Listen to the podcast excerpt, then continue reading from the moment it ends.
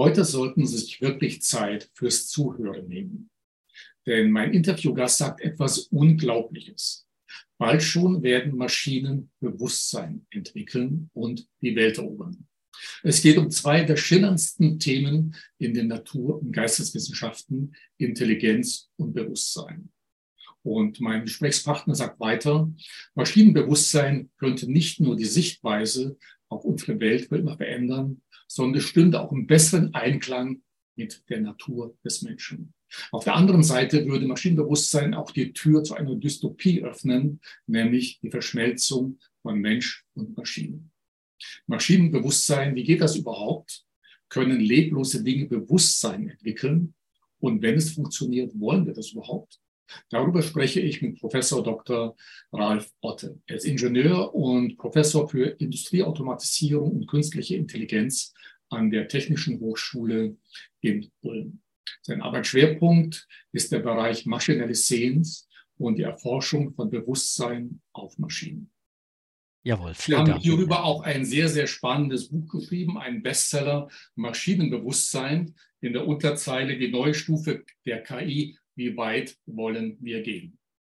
Frau Otte, es äh, hört sich erstmal alles ein bisschen nach Science Fiction an. Wir wollen, äh, bevor wir auf das Maschinenbewusstsein äh, eingehen, wollen wir ein bisschen uns über das Thema KI, also künstliche Intelligenz, unterhalten. Denn Sie sagen auch, wer das Fundament der KI nicht verstünde, müsse eben im Grunde alles glauben, was man da erzählt. Es gibt sehr viele Mythen, Halbwahrheiten und es gibt sicherlich auch ganz bestimmte Interessen, um uns manches glauben zu machen, was KI kann bzw. nicht kann. Äh, Sie haben mich im Vorgespräch auf eine Konferenz hingewiesen, von der ich im Übrigen noch nichts gehört hatte, war erst vor kurzem eine ähm, Konferenz in Genf. Äh, Veranstalter war die UNO gewesen und es war weltweit die erste Mensch-Roboter-Pressekonferenz mit neuen Robotern und ihren Entwicklern. Und es durften auch Fragen an die Roboter gestellt werden. Und da fragte ein äh, Journalist, ich habe mir die Frage äh, notiert, ähm, ob er denn gegen seinen äh, Erfinder, Erschaffer irgendwann rebellieren ah, ja. würde.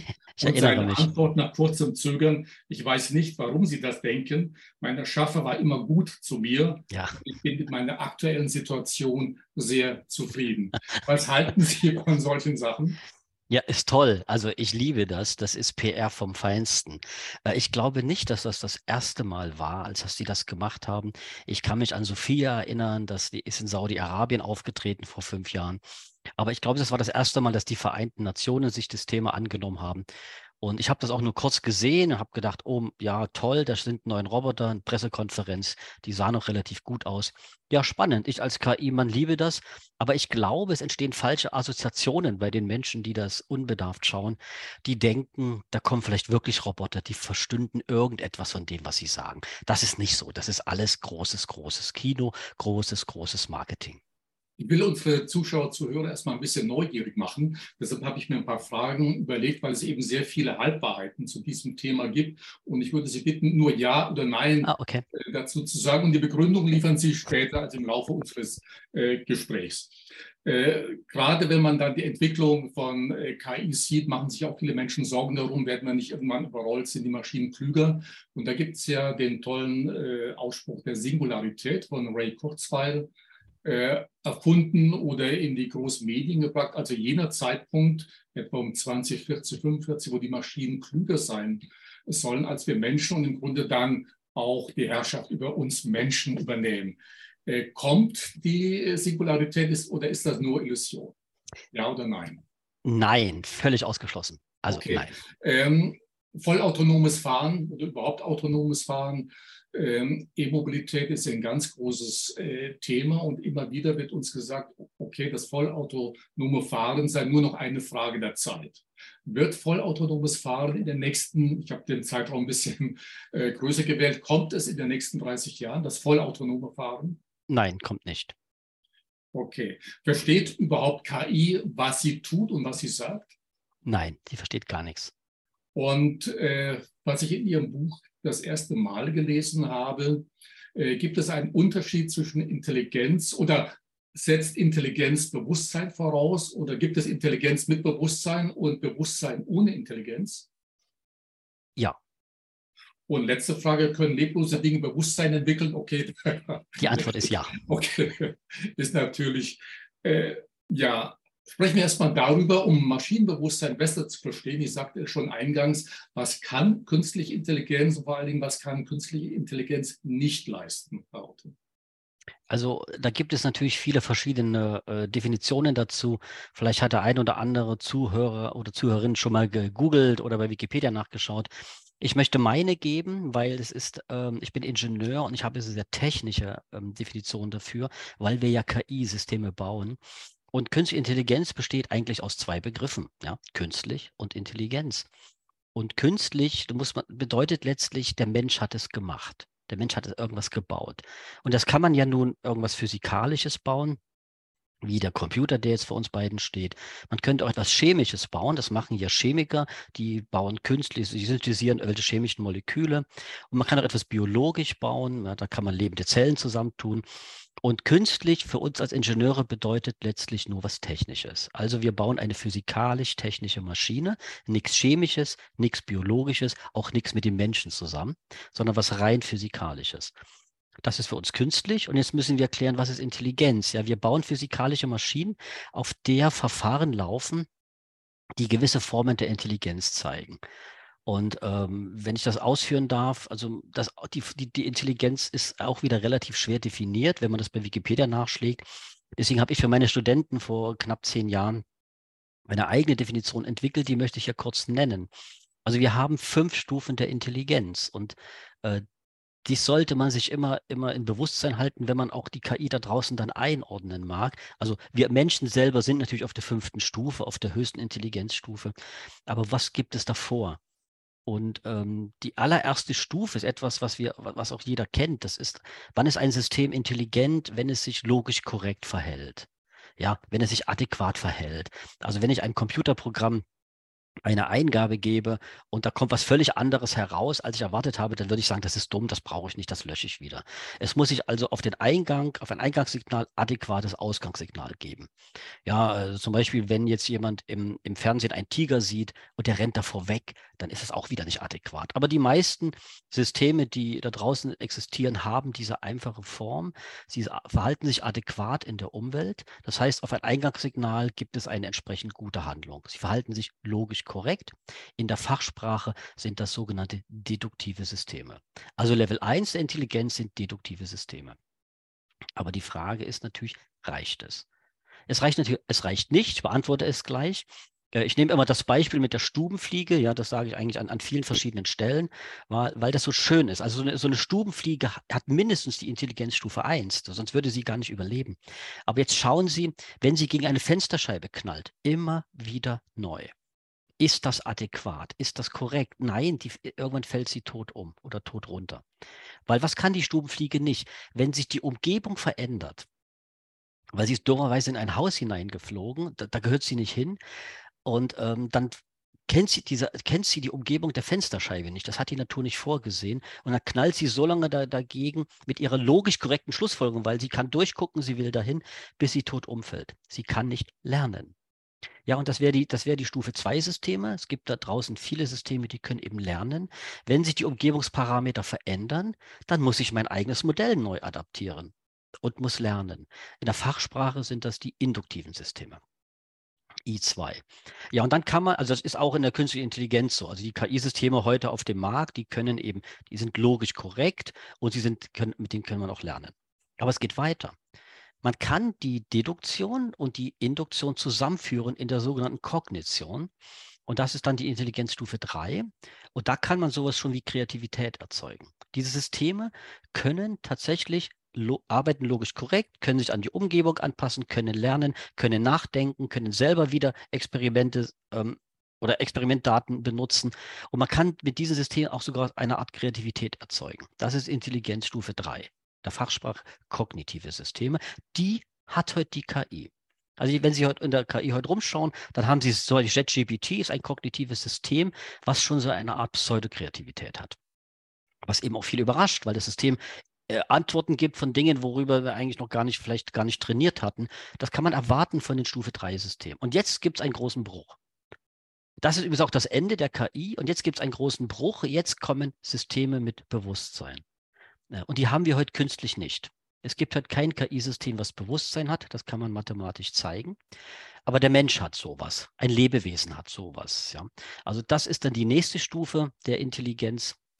Das ist die vierte Stufe, äh, eine bewusste Intelligenz. Und da, diese Systeme können wahrnehmen. Ja, das können die heutigen KI-Systeme alle nicht, aber ein Lebewesen kann wahrnehmen, hat eine bewusste Intelligenz.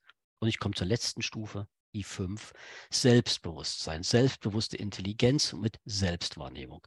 Das hat der Mensch, das haben wahrscheinlich einige Affen, Delfine, ich habe gehört Kraniche vielleicht, äh, das weiß ich nicht genau, ich bin kein Biologe. Aber die heutigen KI-Systeme kommen alle nur bis zur Stufe 3 und darüber hinaus sind Lebewesen I4 und der Mensch ist bei I5. Also das jetzt, jetzt vielleicht eine lange, eine, lang, eine lange Antwort auf Ihre Frage. Also bauen wir, bedeutet KI, bauen wir technisch-physikalische Systeme, auf denen Intelligenzstufen 1, 2 und 3 in so einer großen Perfektion ablaufen, äh, dass wir denen diese Intelligenzstufe wirklich zuordnen können. Das ist die heutige KI. Äh, weil Sie gerade ChatGPT 4 angesprochen haben, dadurch wurde ja auch das Thema KI hat nochmal so einen Hype bekommen, nochmal befeuert, äh, das Ganze. Ja. Es war dann auch mal, ich glaube, im April oder Mai zu lesen, dass ChatGPT auch selbstständig agieren würde, Tools, Werkzeuge benutzen würde, äh, die von den Algorithmen gar nicht eingegeben worden seien. Also waren Riesenmeldungen. Äh, ChatGPT würde selbstständig. Ist das nur eine ganz normale Geschichte oder wird da einfach etwas größer gemacht, als es tatsächlich ist, weil es eben bereits mit programmiert worden ist. Ja, also da, man muss das sowieso mal, mal verstehen. Also die Systeme ab der Stufe I2, die lernenden Systeme, ja, die können das schon selbstständig. Die können natürlich selbstständig, wenn sie etwas gelernt haben. Ich gebe mal ein Beispiel. Ein System, was jetzt vielleicht gelernt hat, ähm, Ölgemälde zu malen. Das ist ja berühmt. Da gibt es ja ein Gemälde, was für 400.000 Dollar verkauft wurde. Ähm, ich glaube, auf einer Auktion in Paris. Da hat das System einfach gesehen oder ge gezeigt bekommen, 15.000 Ölgemälde. Die kannte das dann. Ja, dann hat es ein wirklich, wirklich neue Ölgemälde gemalt. Aber natürlich auch nur Porträts. Also man hat dem System Porträts gezeigt in Öl und es hat dann eben weitere Porträts in Öl gezeichnet oder ausgedruckt. Die waren neu, die gab es noch nicht. Also das erwartet man von dem System, dass sie wenn Sie etwas gelernt haben, in, in, diesem Lerndatenraum alle verschiedenen Varianten und Kombinationen ausprobieren und etwas Neues schaffen. Das ist ganz normal ab der Stufe I2. Das will man so.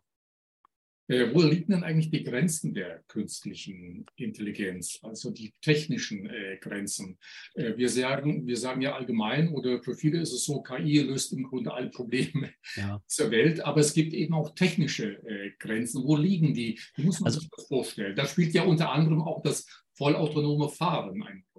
Ja, also wo liegen die, die, die Grenzen? Also die Fantasie geht mit den Leuten durch. Und, und ähm, ich, es war, ist es vor meiner Zeit, aber man hat mal vor 100 Jahren den Computer eingeführt, ja, 19, 1940, 45 und ja, da wird die Fantasie durchgegangen sein und der Computer löst alle Probleme der Welt. Naja, hat er nicht. Hat er nicht, aber er hat viel gemacht, ja. Und vergleichen Sie einfach die KI mit der Erfindung eines, eines neuen Art von Computer. Da ist eine neue Technik für die Menschheit da, mit der sie viel machen können. Und das wird eben passieren, aber alles eben nicht.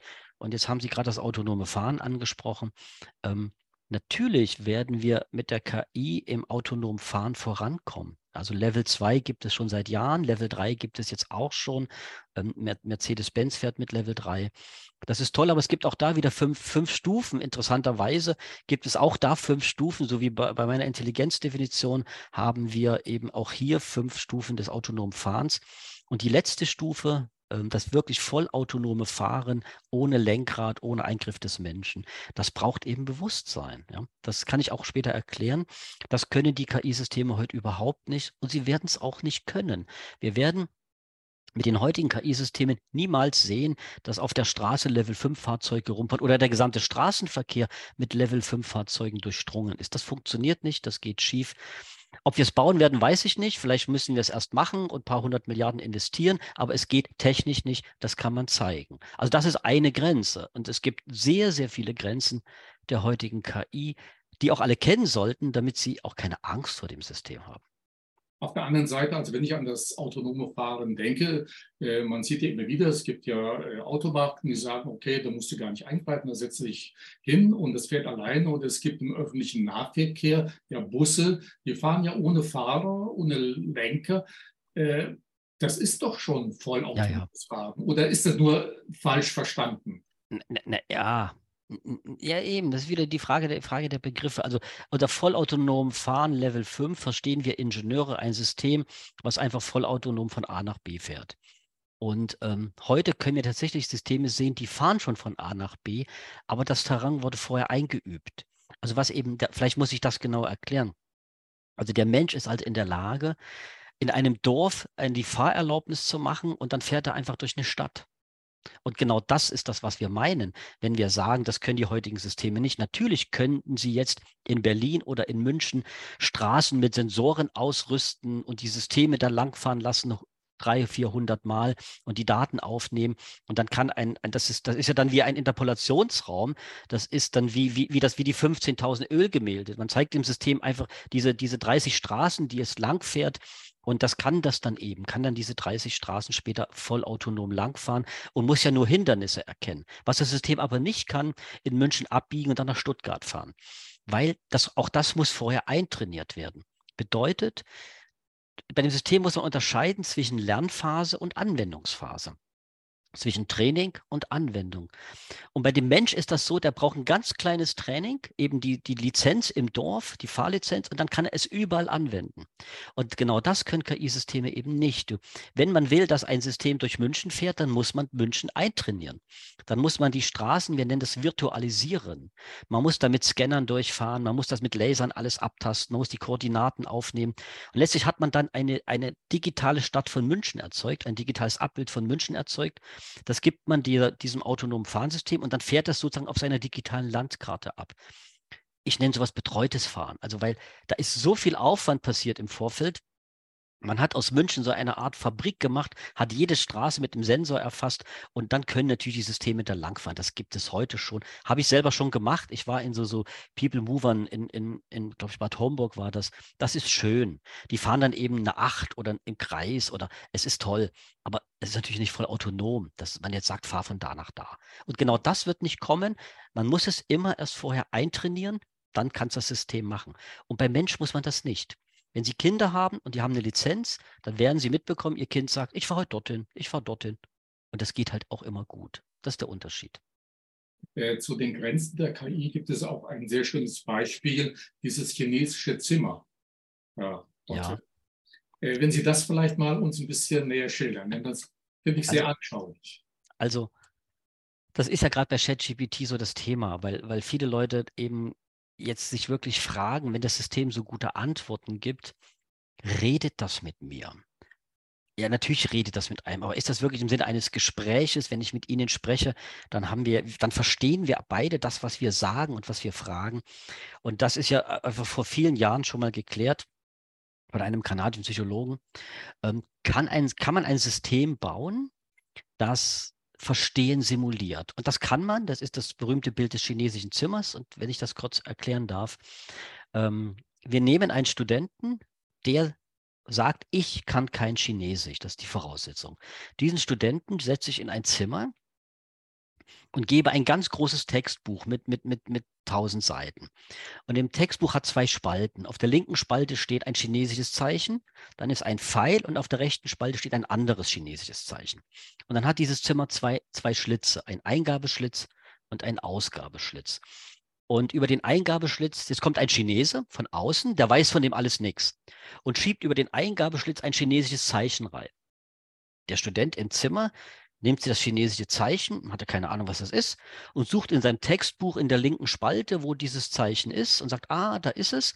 Dann guckt er wo an der rechten Spalte ein anderes Zeichen und das schiebt er dann an den Ausgabeschlitz raus. Ja, und das, der Chinese draußen schiebt also ein Zeichen rein, kriegt ein Zeichen zurück und, und nach ungefähr 20, 30 solchen Vorgängen sagt er, wow, der da drinnen kann ja Chinesisch, denn was ist passiert? Er hat einfach mit einem chinesischen Zeichen reingeschoben, was zum Beispiel äh, eine Frage ist, bist du ein Student? Und das chinesische Zeichen, was rausgeschoben wurde, ist ja, aber der Student innen drinne der weiß von gar nichts. Ja, und da ist dann eben die Frage, kann jetzt dieses Zimmer, weil der Chinese von draußen schiebt ein Zeichen rein und kriegt immer die richtige Antwort. Schiebt ein neues Zeichen und kriegt immer die richtige Antwort, weil es ja im Textbuch so steht. Jetzt ist die Frage, versteht das System eben Chinesisch? Und die Antwort ist nein. Das war ja die Bedingung, der Student im Zimmer äh, in dem, kann überhaupt kein Chinesisch. Was er macht, er macht Mustervergleich von dem Eingangssignal, sucht das in dem Textbuch und schiebt das entsprechend korrekte Muster wieder nach draußen. Und genauso funktioniert ChatGPT. Und genauso funktioniert die KI. Sie macht einfach Mustervergleich. Sie kriegt ein Muster über die Sprache, über die Daten, über den Ton hinein, sucht in so großen Textbüchern, was sie ausgeben muss und gibt das als Sprache oder als Datum oder was auch immer wieder aus. Und wir außen denken jetzt, der Computer da drinnen würde verstehen, was er tut. Gar nichts versteht er. Heute nicht und auch morgen nicht. Ähm, als ChatGPT 4, Sie haben es gerade erwähnt, ähm, jetzt im Frühjahr des Jahres ähm, in die Öffentlichkeit äh, kam, gab es ja eine ganze Reihe von Persönlichkeiten, beispielsweise Elon Musk, äh, die ein Moratorium für die Weiterentwicklung der KI gefordert hatten. Es gab schon früher äh, Stephen Hawking, den Physiker, mittlerweile verstorbenen Physiker, aber auch Bill Gates und andere, die immer wieder gewarnt haben vor Gefahren der KI. Äh, warum warnen die eigentlich? Sind die so menschenfreundlich und sagen, okay, das ist eigentlich deren Geschäftsbusiness, ja, künstliche Intelligenz zu entwickeln? Oder muss man sich wirklich Sorgen machen? Und ich habe auch gelesen, im Grunde müssen wir gar nicht so sehr Angst haben vor der KI, äh, KI selber, sondern vor denjenigen, denjenigen, die es anwenden. Ja, also Sie haben jetzt verschiedene Fragen gestellt. Also die, die, die wirkliche Motivation der hohen Herren, der sogenannten Eliten, die kenne ich ja nicht. Aber man kann sich überlegen, warum sie das machen. Ähm, da würde man in der Geschichte gibt es nicht viele Beispiele, wo, je, wo ein Ingenieur, der etwas erfunden hat und auf den Markt bringen will, auch noch gleichzeitig davor warnt. Also wenn jemand ein Auto erfindet, dann wird er die Vorteile des Autos präsentieren oder als äh, James Watt die Dampfmaschine erfunden hat, wird er nicht der ganzen Welt gesagt haben, das ist aber gefährlich. Also die Motivation, um etwas zu verbreiten, äh, sollte eigentlich nicht Warnung sein, aber in dem Fall ist es eben doch die Motivation, weil man durch diese Warnung und auch gleichzeitig eben sagt, es könnte die Menschheit auslöschen, also das, das eigene System sehr überbewertet. Erstmal kommt es ins Gerede, die ganze Welt spricht darüber, weil Elon Musk und, und Sam Altman, das sind ja wirklich groß, das sind ja Giganten.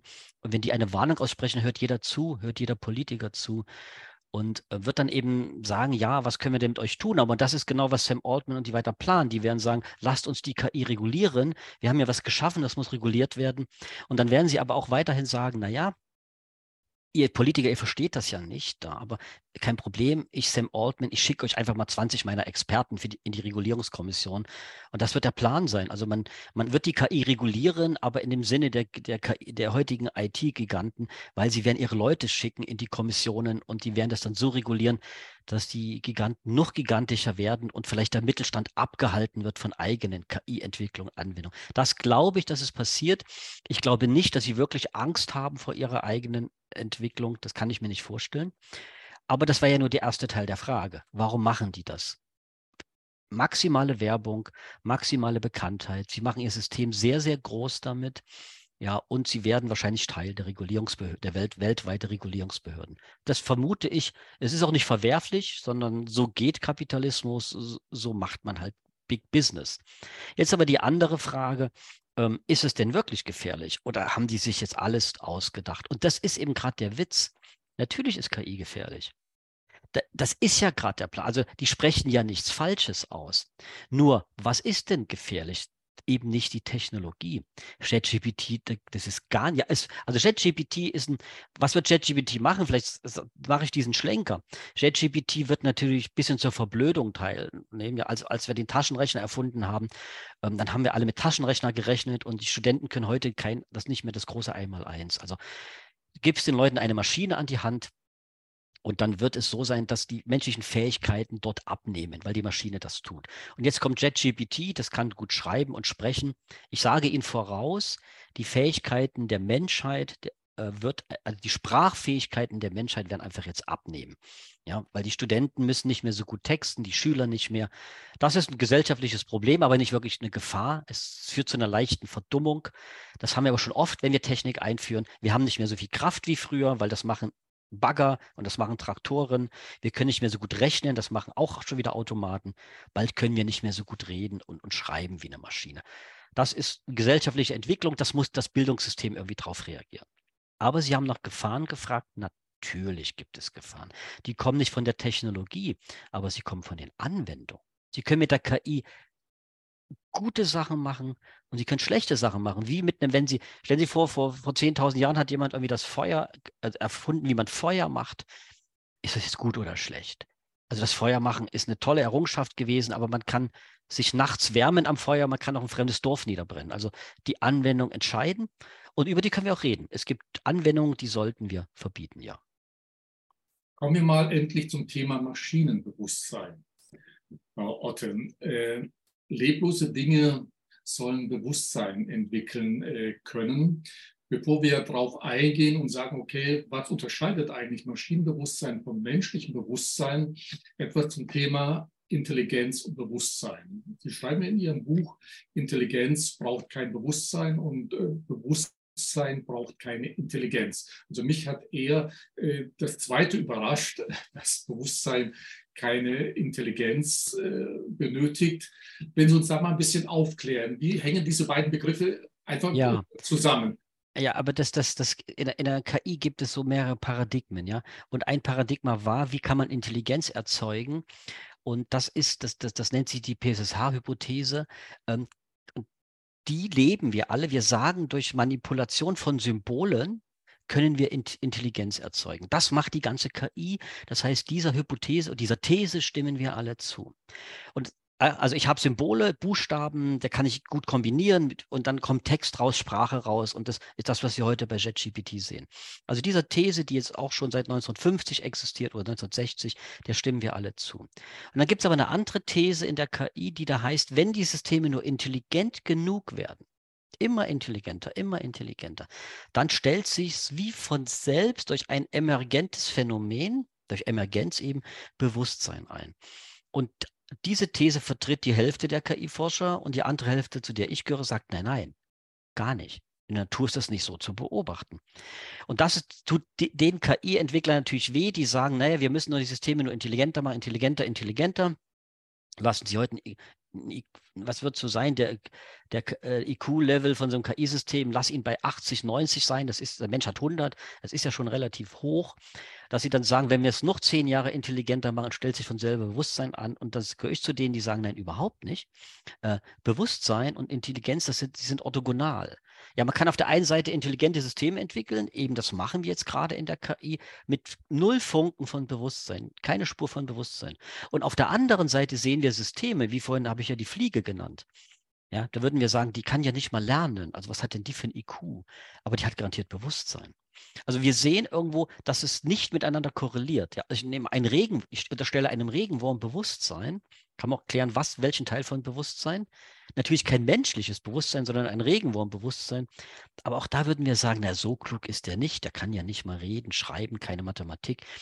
Also wir sehen, und das ist das, was ich mache, ich, ich sage eben nicht, es gibt eine Linie Intelligenz und da korreliert das Bewusstsein, sondern ich spalte das auf. Ich sage, wir haben auf der einen Achse Intelligenz und auf der anderen Achse Bewusstsein und dann entsteht eine, eine Fläche, ein Blatt Papier. Und dort irgendwo ist der Mensch angesiedelt eben rechts oben ist sehr intelligent und sehr hohes Bewusstsein. Aber es gibt eben auch biologische Systeme mit niedriger Intelligenzstufe. Ich nannte jetzt welche, wie Regenwurm die trotzdem Bewusstsein haben. Und das sehen viele Forscher anders, aber ich glaube, der Ansatz, den ich hier sage, der ist korrekt, weil man das studieren kann in der Natur. Es gibt aus meiner Sicht, alle Lebewesen haben Bewusstsein, alle Lebewesen. Und ähm, die sind aber nicht alle gleich intelligent. Die sind einfach nicht mit dem Menschen zu vergleichen, auch nicht mehr so intelligent wie JetGPT. Und trotzdem haben sie Bewusstsein.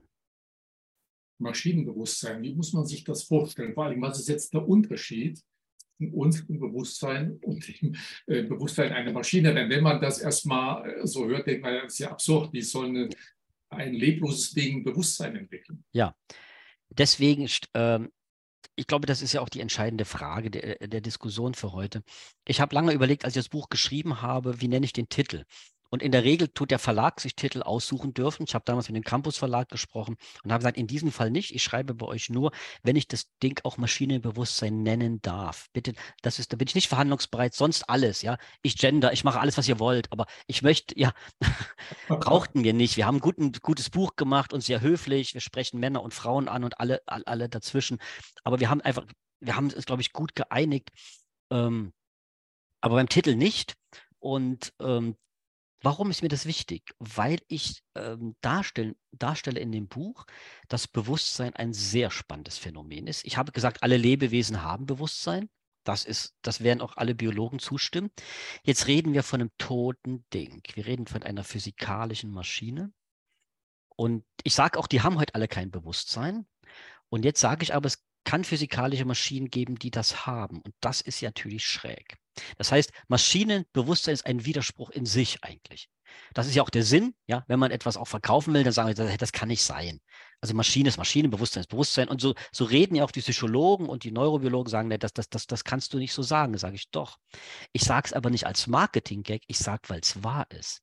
Weil ich ähm, das, das Bewusstsein eben anders definiere. Und wenn ich das kurz erklären darf, also wenn Sie mit Menschen jetzt reden, was Bewusstsein ist, dann werden sie, also mit, mit Psychologen oder, oder Biologen, und dann, dann sagen die, naja, das ist so ein bisschen so die, die subjektive Wahrnehmung äh, mentaler Zustände. So, und dann sage ich mir, okay, kann ich damit als Ingenieur was anfangen? Also könnte ich eine Maschine bauen, die ihre eigenen mentalen Zustände subjektiv wahrnimmt? Dann sage ich, nein, das kann ich nicht weil ich kenne die mentalen Zustände einer Maschine nicht. Ich, ich weiß das nicht. Also ich kann ja sagen, damit kann ich nichts anfangen. Ich kann wieder, wie vorhin auch mit der, mit der, mit der Intelligenz, kann ich mit der Bewusstseinsdefinition von Wikipedia nicht umgehen als Ingenieur. Das ist gut erklärt, teilweise über, über zehn Seiten. Und dann sage ich als Ingenieur, was kann ich mir denn davon rausnehmen? Was hilft mir denn? Und das machen wir aber immer so. Wir, wir Ingenieure, wir, wir sezieren das bis zum Bit. Wir sagen, okay, ihr Psychologen und Neurobiologen, ihr nennt das Bewusstsein, aber stopp mal, seid ihr denn richtig? Weil ich ja als Ingenieur interessiere mich ja für physikalische Dinge. Und das war die Lösung. Ich interessiere mich also für die physikalischen Aspekte von Bewusstsein. Ja, die Psychologen untersuchen den Mensch. Aber der Mensch ist ein physikalisches Ding, ein chemisches Ding, ein psychologisches Ding und ein soziales Ding, also Subjekt. Subjekt, ich nehme Ding zurück. Also es ist ein Subjekt in ganz vielen Kategorien, in Physik, Chemie, Biologie und im Sozialen. Und jetzt sagen Sie, und das ist, das nennen wir jetzt Bewusstsein, sagen, jetzt könnt ihr gern machen. Aber von all diesen ganzen Eigenschaften nehme ich mir nur die physikalischen raus. Und das war die Lösung. Also gehen wir auf die Suche, das habe ich, glaube ich, 2016, ja, 15, 16 angefangen und habe gesagt, ist es denn möglich, die physikalischen Eigenschaften von Bewusstsein generell zu finden? Ob beim Regenwurm oder beim Menschen. Ja, und das ist, und dann haben wir gesucht und da werden Sie sich wundern, das ist vor 100 Jahren schon gemacht. Ja, dann finden Sie in den USA Forscher, die haben gesagt, wie viel wiegt Bewusstsein? Das ist ein echt, das ist ein Forschungsgegenstand gewesen. Ich weiß, ich habe auch gesagt, was machen denn die? Die haben Leute, die sterben, auf eine Feinwaage gelegt und haben geguckt, ist, sind die, wenn sie tot sind, ein bisschen leichter. Und das ist berühmt, das Experiment, da kommt 21 Gramm raus, ja. Also das Bewusstsein wiegt 21 Gramm. Der Seele, die haben es ja damals. Ja, die Seele, das ist die Seele, genau. Und wo wir alle heute sagen, ja, ja, da sind halt Messfehler drin. Und waren dann auch, äh, wir würden heute sagen, nee, das Bewusstsein wiegt gar nichts. Also, also wenn wir über physikalische Eigenschaften reden, dann fragen wir, wie ist das Gewicht, wie ist die Energie, wie ist die Länge? Also eben was physikalische Eigenschaften sind hier von, von so einem Glas Wasser, das kann man ja untersuchen. Und das hat, das, das hat uns vorangebracht. Also untersuchen wir nur die physikalischen Aspekte von Bewusstsein. Wir stellen fest, es hat kein Gewicht. Es hat, jetzt kommt der Fachbegriff, es hat dadurch auch keine sogenannte reellwertige Energie. Also es wiegt nichts, es hat keine Masse, es hat keine Energie, aber es ist ja trotzdem da. Ich habe in mir Bewusstsein.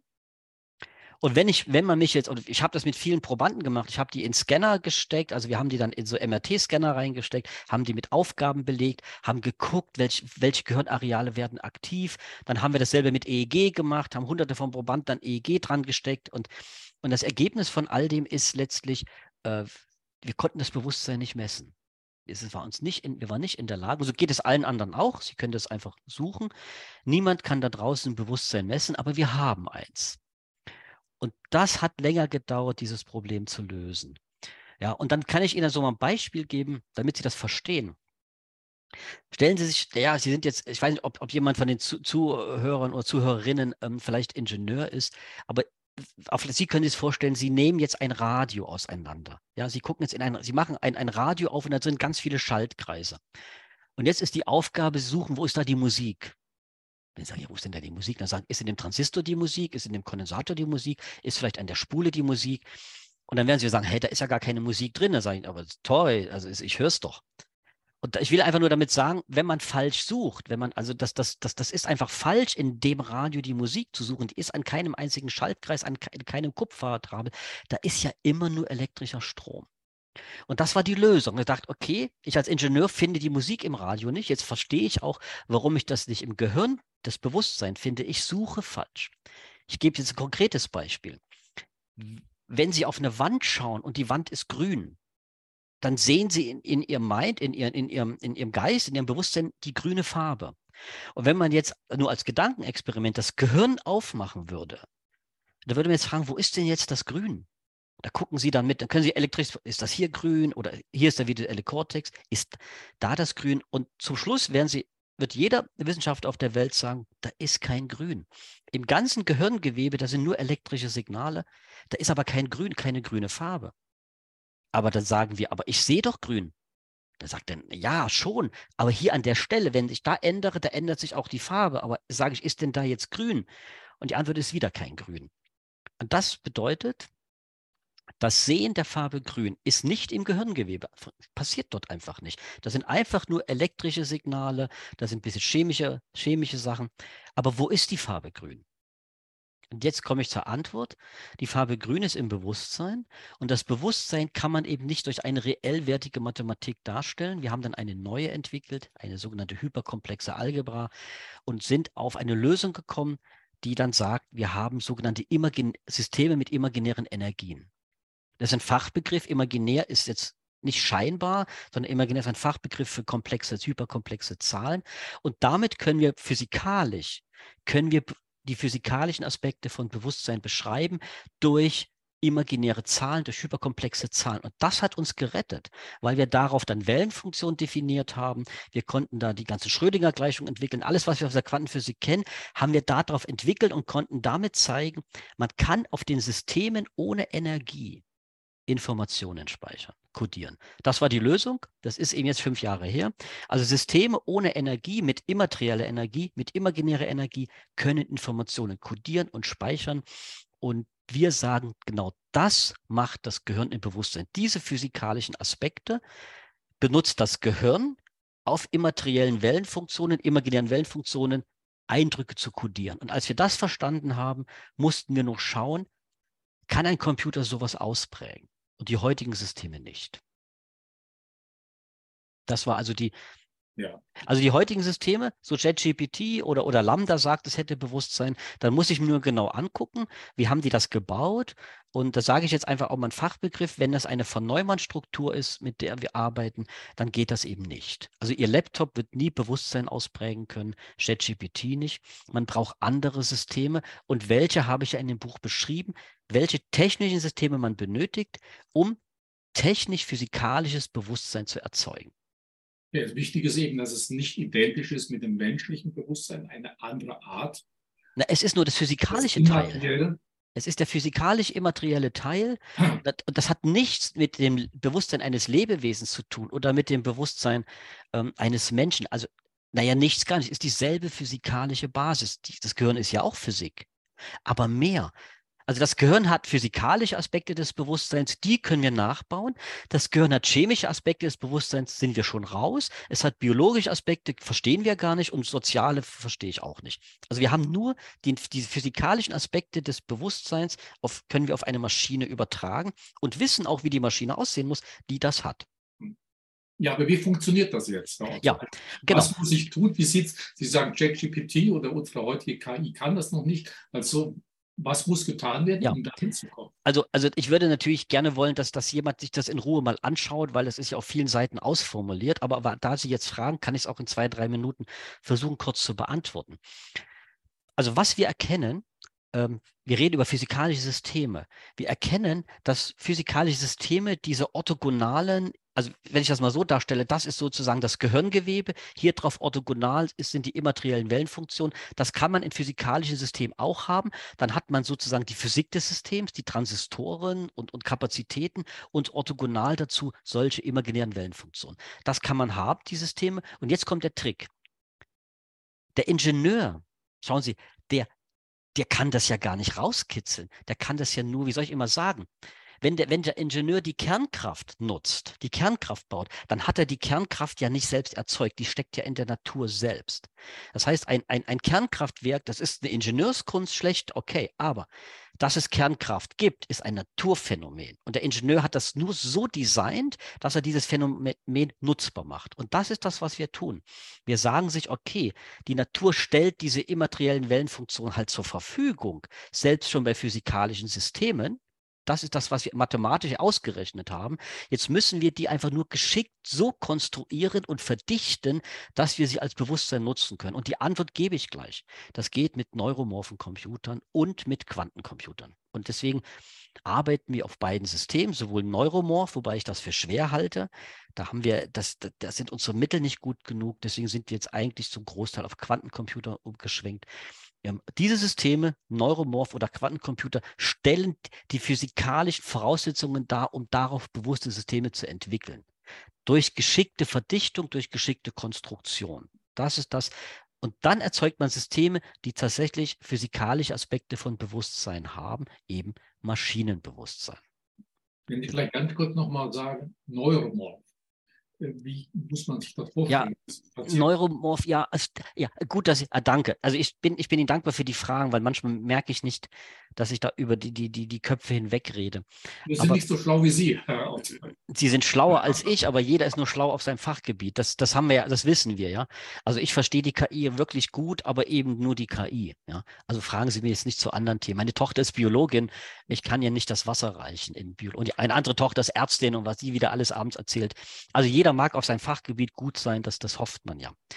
So, und jetzt ist ja die Frage, was sind neuromorphe Computer? Naja, Schauen Sie mal. Vielleicht haben Sie schon mal davon gehört, dass die ganzen Systeme heute mit neuronalen Netzen arbeiten. Haben Sie das Wort schon mal gehört? Neuronale Netze? Ja. Okay. Dann sagt man ja so, ist auch vielleicht schon Deep Learning. Ja, Deep Learning sind, Neuro sind riesengroße neuronale Netze mit, mit Millionen von Neuronen drin. Ja, und man sagt ja, diese ChatGPT hat Systeme mit 170 Milliarden Parametern, das heißt Gewichten, die gelernt werden müssen in so einem neuronalen Netz. Wenn man das jetzt hört, dann denkt man, wow, da sind also in so einem Computer neuronale Netze drin. Und dann sage ich jetzt ketzerisch zu meinen Studenten, los Leute, lasst uns den Computer aufschrauben, hier den Laptop. Wo ist ein einzelnes Neuron? Zeigt mir mal nur eins. Und dann überlegen alle und sagen, aber Herr Otte, da ist ja gar keins. Dann sage ich, natürlich ist da keins. Das ist alles nur eine Simulation. In einem Laptop, in einem Universalcomputer, in jeder von Neumann-Architektur, jeder, auch wo ChatGPT draufläuft, gibt es keine neuronalen Netze. Da laufen Matrizen, da laufen mathematische Gleichungen, da ist kein einziges neuronales Netz drin.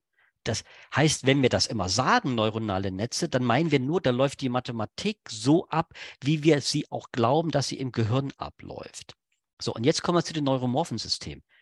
Die sagen, na na, wir müssen tatsächlich neuronale Netze physikalisch bauen. Und das ist der große Unterschied, auch für die Bewusstseinsmaschinen. Sie müssen immer alles physikalisch bauen. Es muss immer immer physikalisch sein. Das bedeutet, natürlich muss das, das, das, das, das Neuron hier oben, das ist ja mehr als Physik, das ist ja Chemie und Biologie, ist eine lebende Zelle. Das kann ich nicht bauen. Aber ich kann sie physikalisch nachbauen, indem ich Transistoren nehme. Ich, in unserem Fall nehmen wir auch Memristoren, verschiedene Bauelemente. Und dann können wir ein Neuron bauen, noch ein Neuron bauen. Also physikalisch, die können das dann mit der Pinzette da, mit da, da auf einer Leiterplatte, da ist ein Neuron, da ist eins, da ist, die sind verbunden über Kupferleitungen. Das ist reine Physik. Und das ist das, was neuromorphe Systeme machen. Neuromorphe Systeme bauen die Physik des Gehirns nach. Und die heutigen Deep Learning Systeme bauen nur die Mathematik nach. Das ist eine ganz andere Nummer. Und das ist ja auch der große Trugschluss. Wenn Sie jetzt mit, mit Sam Altman in allen Leuten reden würden, ich komme an die ja nicht ran. Der Chef von JetGPT. Also ja, der Chef, der Chef von JetGPT. Wenn Sie, wenn, Sie, wenn Sie jetzt mit denen reden, dann sagen die ja alle, ich mache mein System noch intelligenter, noch intelligenter und noch, jetzt kommt der Fachbegriff, ich erhöhe die Komplexität des Systems immer weiter, bis Bewusstsein auftritt und wir sagen, nein, was du machst, du erzeugst Komplexität in deiner Mathematik, du erzeugst die Komplexität nur in Mathe, du erzeugst sie nur in Algorithmen. Die Computer, die verändern sich ja gar nicht. Aber im Gehirn ist das genau andersrum. Im Gehirn ändert sich die Physik, und das ist das System, wenn Sie neuromorph gehen, haben Sie die Physik des Gehirns nachgebaut und das hat nichts, da läuft keine Mathematik mehr ab. Auf einem neuromorphen System laufen keine mathematischen Gleichungen ab. Und jetzt kommt der Witz, im Gehirn halt auch nicht.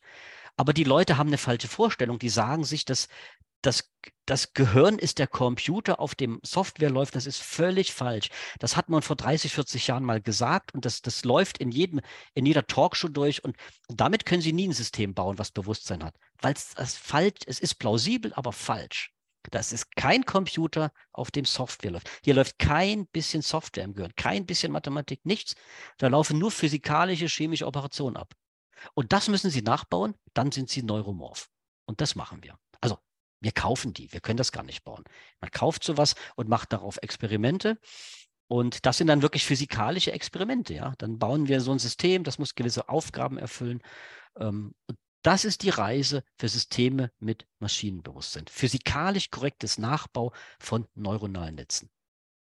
Aber wir müssen hier noch eine Fähigkeit erwähnen, heute für Sie selbstverständlich, aber für mich äh, doch etwas neuer gewesen, nämlich äh, die Fähigkeit der Wahrnehmung bisherigen KI-System ist es ja nicht möglich, also wahrzunehmen im Sinne von Wahrnehmung, sondern es geht immer um eine Simulation. Ja. Ja, ich, ist, ja das, das stimmt. Also, ähm, ich glaube, das ist sogar, das ist, ähm, ich bin Ihnen dankbar für die Frage, weil das ist eben doch nicht so selbstverständlich. Jetzt würden Sie sagen, für mich selbstverständlich nein. Ähm, wir haben uns da, ich, also mein, mein Hauptarbeitsgebiet ist maschinelles Sehen da komme ich her. Ich habe sehr viel im Bereich autonomes Fahren gearbeitet oder arbeite auch noch für den einen oder anderen Autokonzern in, in Deutschland. Und da geht es ja darum, auch wenn ich jetzt sage, Level 5 kommt nicht, ja, das ist ja egal, aber Level 3 und Level 4, de, dem stimme ich zu, das wird auch passieren. Ähm, geht es ja darum, Systeme zu bauen, die, die gucken können, die sehen können. Maschinelles Sehen, so heißt das, in, in der, oder Computer Vision. Meistens reden wir Englisch. Und Jetzt ist die Frage, wie funktioniert das? Und können diese Systeme vom maschinellen Sehen wirklich was wahrnehmen? Und jetzt bringe ich Ihnen mal ein Beispiel. Ähm, wenn Sie mich jetzt angucken, dann fallen, also Sie sehen mich jetzt über den Monitor, aber was ich sagen kann, was passiert, die, die Lichtstrahlen von Ihrem, von dem Computerbildschirm, die fallen jetzt, die werden ausgesendet, fallen in Ihre Augen auf die Netzhaut. In der Netzhaut werden die umkodiert, ja, über, äh, das ist so, das, da faltet sich so ein Rhodopsin, ist ja egal. Und dann gehen elektrische Signale von der Netzhaut hier hinten in den visuellen Kortex. Da ist das jetzt. Jetzt kommen wir mal zu einer Maschine. Wenn Sie eine Maschine haben, die hat eine Kamera und dahinter ist die Maschine. Und wenn Sie jetzt da draußen ein Objekt anvisieren, dann kommt von, kommen elektrische äh, Signal, elekt elektromagnetische Signale auf den CCD-Chip der Kamera und von der Kamera in den Computer. Und in, dann liegt in dem Computerspeicher das Abbild der Umgebung. Ja? Also Sie haben hier eine Tasse. Hier ist jetzt die Kamera und dann kann man sagen, dann liegt hier hinten das Abbild von diesem Glas Wasser. So, okay. Was ist jetzt unterschiedlich zum Mensch? Was ist, und was, was, was ist gleich? Erstmal, was ist gleich? Wenn, wenn, wenn, der, wenn das wieder das Glas Wasser ist und das hier ist jetzt der Menschenkopf, dann liegt das Abbild des Glas Wassers hier hinten drin im sogenannten visuellen Kortex beim Computer im Hauptspeicher. Aber jetzt kommt die entscheidende Frage. Das darf ich Sie fragen. Wo bitte, wenn Sie mich jetzt angucken, wo sehen Sie mich? Sehen Sie mich hier hinten drin? Da liegt ja das Abbild. Das haben wir ja gerade diskutiert. Hier hinten ist das Abbild, was Sie gerade, haben wir gerade gesehen. Aber wo sehen Sie mich? Wo bin ich? Wo sehen Sie mich? Hier hinten drin oder außerhalb Ihres Kopfes? Sehen Sie mich in Ihrem Kopf oder außerhalb vom Kopf? Ja, außerhalb meines Kopfes. Ja, aber wie geht das? Also wir haben ja gerade, wir haben ja gerade diskutiert, dass die gesamten Strahlen in ihre Netzhaut kommen, elektrisch weiterverarbeitet werden. Die liegen definitiv im visuellen Kortex ab, aber da sind sie auch. Das kann man im MRT sehen. Man kann die Leute im MRT rein, da sagt man, ja, da ist, da, da ist das Abbild. Man kann das Abbild. Also das ist dann maximale Erregung, sagen wir, da muss das Abbild kodiert sein. Ja, aber Sie sehen mich da nicht. Sie sehen mich außerhalb. Und jetzt ist die Frage, können wir das technisch nachbauen? Dass, ich sage mal immer, Maschinen, die nach draußen schauen. das ist mein Schlagwort, ja, kann die Maschine auch nach draußen gucken? Kann die Maschine aus ihrer Kamera hinausschauen, so wie sie aus dem Auge hinausschauen? Und die Antwort ist nein. Keine Maschine kann heute nach draußen gucken. Die Maschinen haben nur die Abbilder im Hauptspeicher und mit den Abbildern müssen sie zurechtkommen. Da müssen sie dann ausrechnen, dann haben sie viele Abbilder, bewegen die sich aufeinander zu. Aber der Mensch nicht. Der Mensch kann aus seinen Augen, überlegen Sie mal, dass, wie kurios das ist. Alle Strahlen fallen ins Auge rein, aber wir gucken aus dem Auge raus. Und Sie sehen den Laptop genau da, wo er steht. Sie können ihn anfassen. Das ist alles vor Ihrem Körper. Und das ist jetzt, das bin, ich bin Ingenieur. Wie kann ich das nachbauen? Wie kann ich ein System bauen, was aus sich selbst wieder rausschauen kann? Ja, und das ist bei den neuromorphen Systemen so, denn, das ist jetzt eine, eine, eine verrückte Antwort, wir reden über physikalische Aspekte des Bewusstseins und eine davon ist sogenannte Nichtlokalität. Einige Eigenschaften des Bewusstseins sind nicht lokal. Das kennt man aus der Quantenphysik. Nichtlokalität ist dort ein, ein, eine Standardprozedur. Und wir äh, konnten zeigen, dass das Bewusstsein auch so ist. Und damit sind die Lage in der Systeme nicht lokal, halt bedeutet innen und außen verwischt. Es gibt keinen Raumabstand zwischen innen und außen. Das heißt nicht lokal. Und diese Systeme planen wir zu bauen, weil das nennen wir Wahrnehmung. Das war Ihre Frage. Wenn Sie mich also sehen, ist nur der eine Teil des Sehvorgangs hier hinten ab und der andere Teil wieder das nach draußen projizieren und das nennen wir wahrnehmen. Und das kann kein System heute, die fahren alle blind. Ja, die Leute wissen das nicht. Das, die ganzen Autos da draußen, die fahren mit den Kameras, äh, die gucken nicht raus, die sind blind, die sehen nichts. Die können, und das ist schon ein bisschen schon krass, dass es überhaupt geht, aber es ist ein Grund dafür, dass es nicht mehr viel weiter geht. Weil man muss erst Systeme bauen, die wahrnehmen können. Und das ist eben ab Intelligenzstufe 4. Ja, weil, sorry, komplizierte Antwort. Und das mit neuromorphen Systemen, weil dort das Gehirn oder Teile des Gehirns physikalisch korrekt nachgebildet werden und nicht mehr mathematisch korrekt. Das ist der große Unterschied. Erzählen Sie uns doch mal so ein bisschen über die Chancen dieses Maschinenbewusstseins und vielleicht auch mal kurz über Risiken. Also wo gibt es dann die großen Anwendungsgebiete? Ja, also ähm, ich würde gerne mit den Risiken anfangen, weil ich mit der mit Chancen nämlich aufhören, das Positive. Ähm, die, die, die Risiken sind die Risiken der KI selbst. Aber die sind eben nicht technologischer Art. Das will ich aber kurz erklären. Ähm, Sie haben ganz am Anfang des Interviews mit der Singularität begonnen von Kurzweil. Die Maschine 2045 wird sich über uns erheben und uns vernichten ich kann, also ich will darüber gar nicht lachen, weil manche Leute ängstigt das und so weiter. Das ist völlig absurd. Das ist völlig gaga. Ich weiß nicht, warum Kurzweil das macht. Ist ein super kluger Mann. Ich habe keine Ahnung, warum er das in die Welt gesetzt hat. Was man aber sagen kann, alle zehn Jahre verschiebt er das um zehn Jahre. Also ähm, der weiß schon, dass, ich glaube, er weiß schon, dass das nicht kommt. Warum passiert es nicht? Wir haben überhaupt noch nicht darüber geredet, ähm, über, über biologische KI also über, über eine, eine KI, die mit biologischen Zellen verschmolzen wird. Warum haben wir das nicht gemacht? Weil ich sowas nicht bauen will. Ich warne auch davor, weil, wir, weil man zeigen kann, dass physikalische Systeme keine Gefühle erzeugen können. Also Gefühle treten erst dann auf, wenn lebende Systeme entstehen, wenn sie leben, wenn sie im Kampf ums Dasein Angst haben müssen und Freude verspüren müssen. Also eine, eine Wahrnehmung, wir haben jetzt gerade über Wahrnehmung gesprochen, das unterstelle ich einer Maschine auch noch, das wird sie können. Aber jetzt geht es darum, kann sie die Wahrnehmung qualifizieren? Also ist die Wahrnehmung positiv für sie oder ist sie negativ? Für uns positive Wahrnehmung Glücksgefühl, negative Wahrnehmung, Wahrnehmung Angst. Was machen wir, wenn wir Angst spüren? Wir gehen dem aus dem Weg. Also der Mensch ist in der Lage, wie jedes Lebewesen auch, wenn er eine schlechte Wahrnehmung hat, dann sagt er, ich gehe den da weg. Ich, will, ich ändere mich oder ändere die Umgebung. Ich gehe dem aus dem Weg. Das bedeutet Qualifiz Qualifizierung von Wahrnehmung erst ab der Stufe der Lebewesen.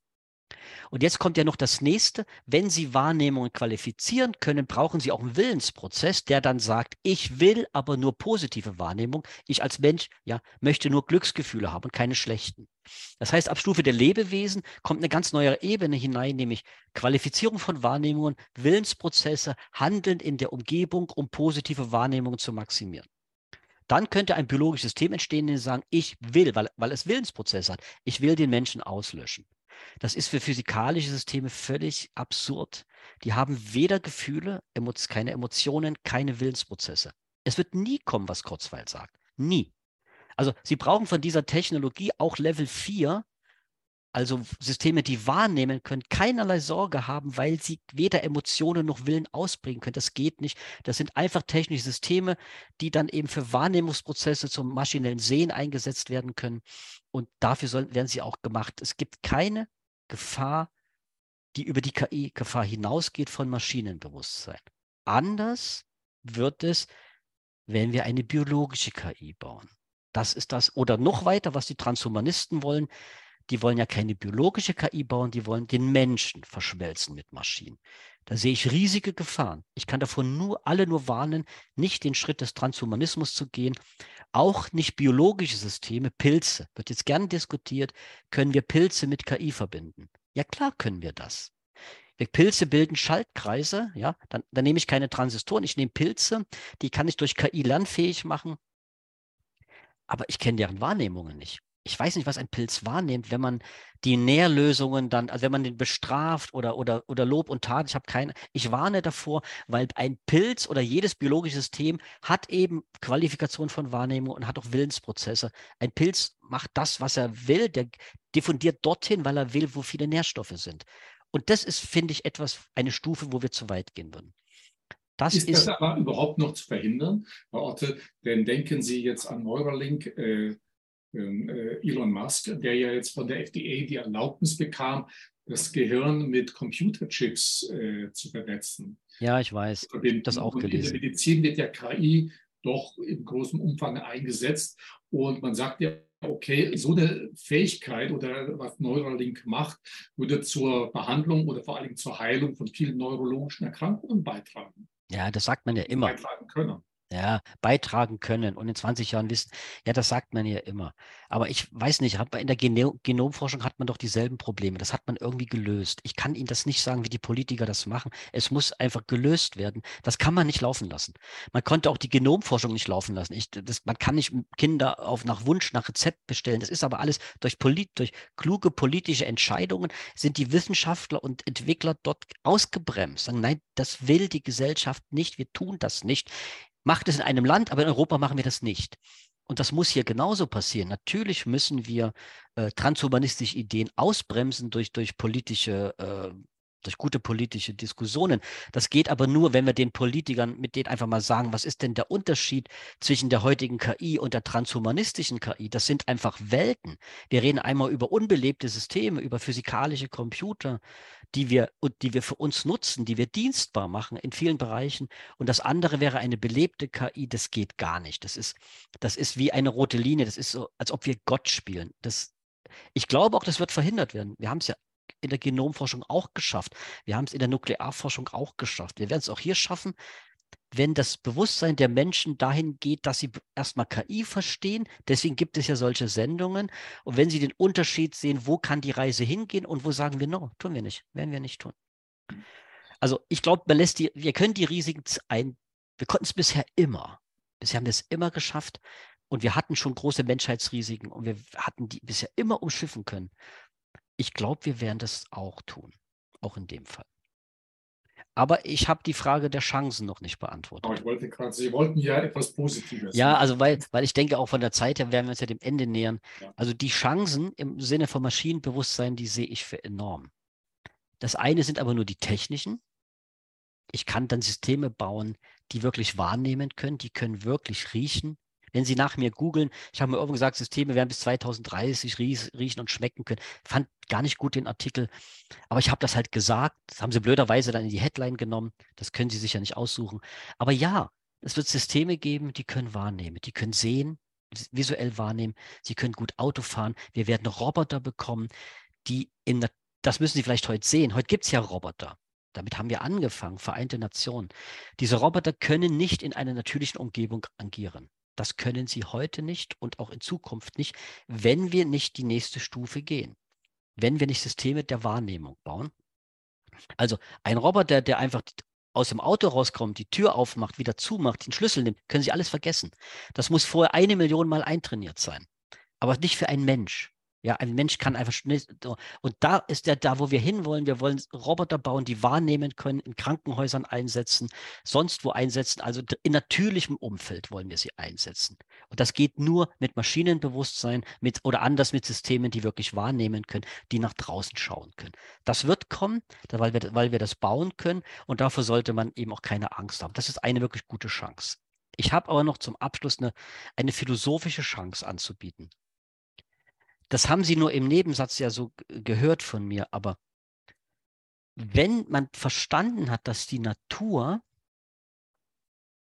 die Natur stellt bereits immaterielle Wellenfunktionen, dann würden Sie jetzt sagen, das klingt mathematisch, was ist denn das? Würden wir sagen, na ja, bisher haben wir sie ja ausgerechnet wir haben die Mathematik dazu ausgerechnet. Gibt es sie physikalisch? Wir können sie nicht messen. Wir, machen, wir bauen gerade Experimente auf Quantencomputern, um sie experimentell nachzuweisen. Aber wenn uns das gelungen ist, dass wir auch experimentell zeigen können, dass es diese immateriellen Wellenfunktionen gibt, überlegen Sie, was das heißt. Immaterielle Wellenfunktion. Jetzt können Sie für das Wort immateriell das Wort geistig einsetzen. Die Natur stellt geistige Wellenfunktionen zur Verfügung. Mehr möchte ich das gar nicht ausdiskutieren. Das ist ein Wahnsinn, was das für eine, eine, eine, eine Chance gibt für eine Änderung des Weltbildes, wenn Menschen verstehen, dass es geistige Wellenfunktionen gibt, der, die, immateri die also immaterielle Energien haben, die aber existent in der Natur vorhanden sind. Was heißt das für uns?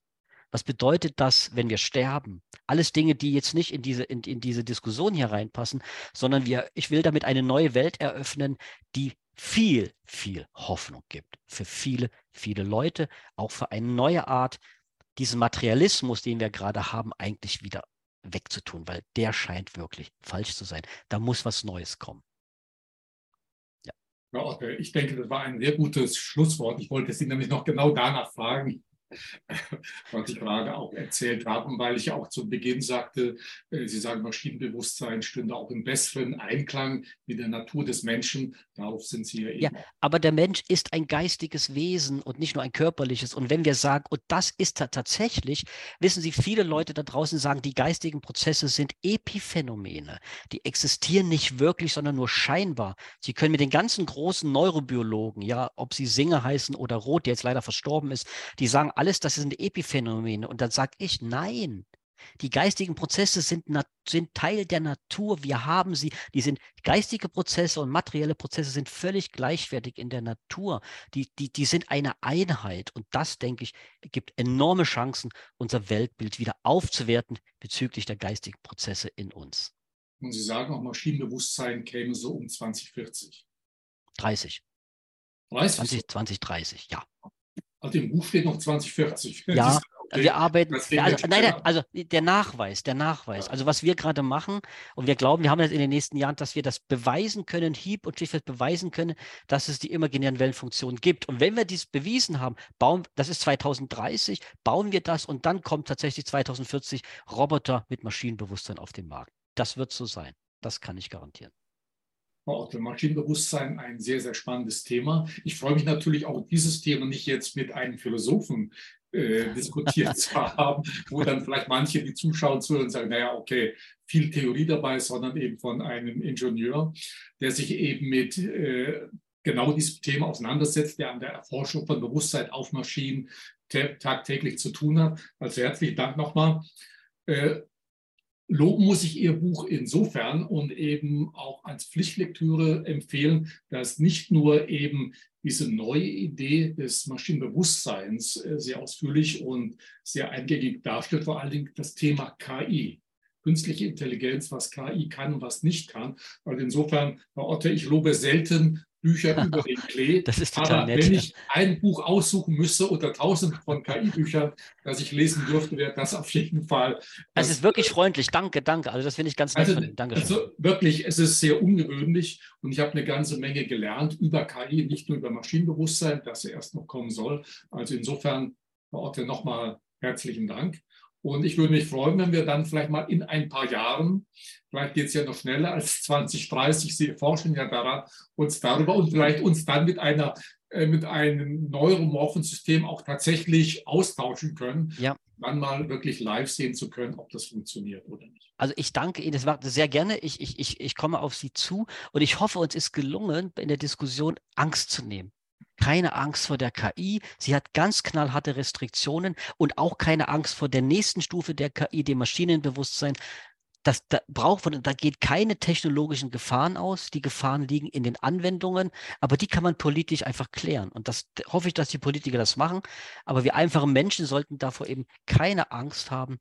Angst haben vielleicht vor Transhumanismus und das werden wir als große Masse, werden wir dagegen vor, vorgehen. Also da werden wir, da hoffe ich auf viele Leute wie Sie und so weiter, Aufklärungsarbeit, dass wir das verhindern können, dass wir die normale KI nutzen können. Ja, dass es das ist, was ein Computer uns gebracht hat, ein Auto. Das sind ja alles tolle Dinge, eine technologische Weiterentwicklung und jetzt kommt halt die nächste und das sollte uns eigentlich freuen. Und ich hoffe, viele freuen sich auch darüber. Herr Otte, wie gesagt, nochmal herzlichen Dank äh, für unsere Zuschauer, Zuhörerinnen. Äh, unbedingte Pflichtlektüre und mehr Informationen zu Professor Otte und wie gewohnt zum Buch und zur Sendung, wie gewohnt auf unserer Website. Herzlichen Dank, danke fürs Zuschauen und Zuhören. Ich danke Ihnen auch. Dankeschön. Vielen Dank.